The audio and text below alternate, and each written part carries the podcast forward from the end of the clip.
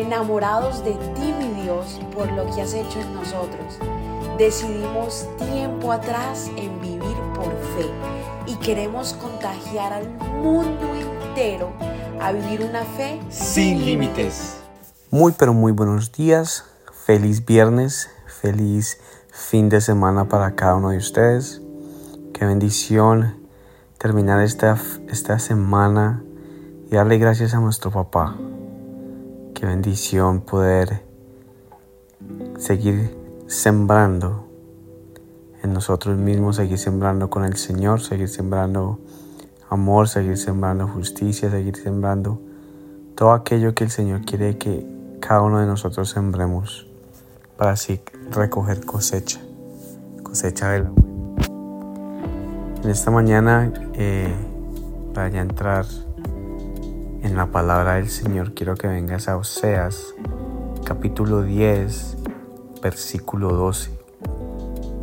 Oseas 10, 12, donde dice, siembren para ustedes justicia, cosechen el fruto del amor inagotable y abran surcos en terrenos no labrados. Ya es tiempo de buscar al Señor hasta que Él venga y les envíe lluvias de justicia. ¡Wow! Qué poderoso. Y podemos eh, desmenuzar este versículo en muchas partes. Siembren para ustedes justicia y cosechen el fruto del amor inagotable. ¡Wow! Creo que estamos sembrando. ¿Cómo estamos sembrando nosotros? ¿Y qué estamos recogiendo? Estamos sembrando mentiras, sembrando odio, sembrando envidia. ¿Y qué estamos recogiendo? Estamos recogiendo el amor que el Señor quiere que cosechemos o estás, recogiendo desprecio, estás recogiendo cualquier otra de esas cosas que para el corazón no sirven ni para nuestra vida. Y dice aquí, y abran surcos en terrenos no labrados. Hay algo muy importante y siento que nosotros mismos a veces preferimos compartir con personas de nuestra misma ideología solamente porque conocen.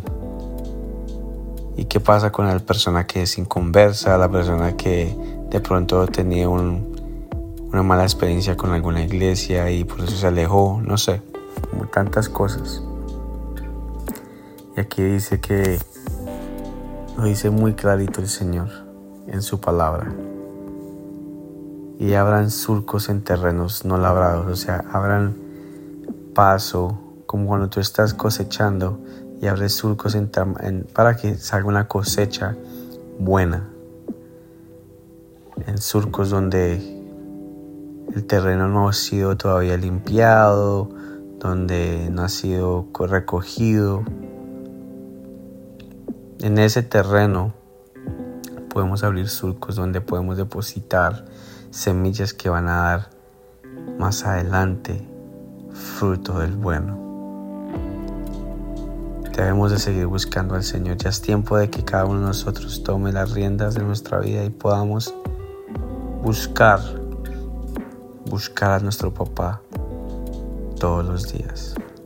Así que te invito a que leas completamente este capítulo, te invito a que medites en este versículo, porque si debemos cosechar, que si debemos sembrar, si debemos de sembrar en todas nuestras áreas de nuestra vida y debemos cosechar lo que el Señor quiere que cosechemos. Así que Padre, te damos gracias en esta mañana.